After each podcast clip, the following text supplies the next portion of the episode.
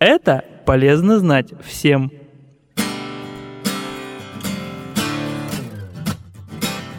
Здравствуйте! С полезными советами сегодня с вами я, Юлия. А поговорим мы о последствиях недосыпа, а также о ласке, в которой так нуждается каждый из нас – без полноценного сна жить нормально нельзя. Во-первых, человек, который спит менее 7 часов, чувствует себя хуже, так как происходит нарушение работы сердца, желудка, кишечника и процесса обмена веществ. Во-вторых, происходит набор лишних килограммов, ведь если человек проводит всю ночь на ногах, то он должен в это время чем-то питаться. А вот если бы он спал, то набивать желудок ему бы не пришлось, потому что во время сна происходит синтез гормонов, подавляющих чувство голода. Ну а в-третьих, умственные способности при отсутствии нормального сна также ухудшаются. Дело здесь в ослаблении памяти, которая мешает хорошо соображать. Вот такие выводы были сделаны после исследования физиологии сна учеными из госпиталя университета Регенсбурга в Баварии. Так что для результативной работы нам нужен как минимум 7-часовой сон.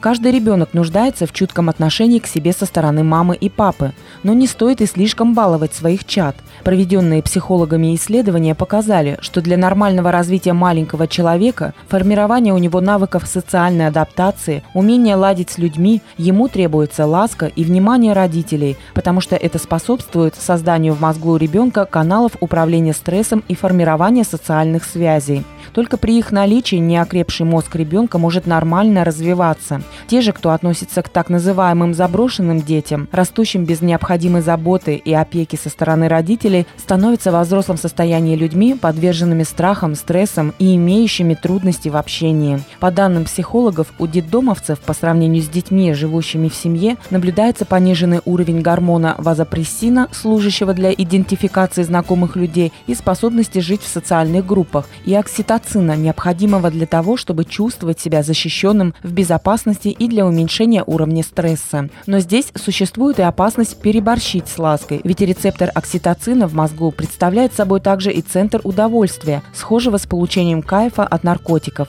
Став взрослым, человек будет стремиться заменить излишнюю зависимость от родителей чем-то иным, поэтому лелеять чада надо в меру, чтобы оно впоследствии не пристрастилось к охоте за сомнительными удовольствиями.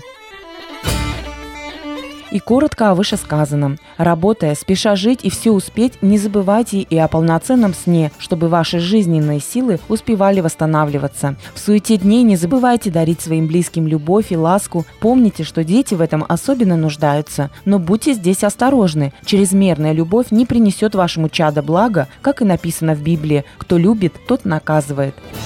Полезными советами с вами делилась Юлия Абдувахидова. Будьте любящими, здоровыми и выспавшимися.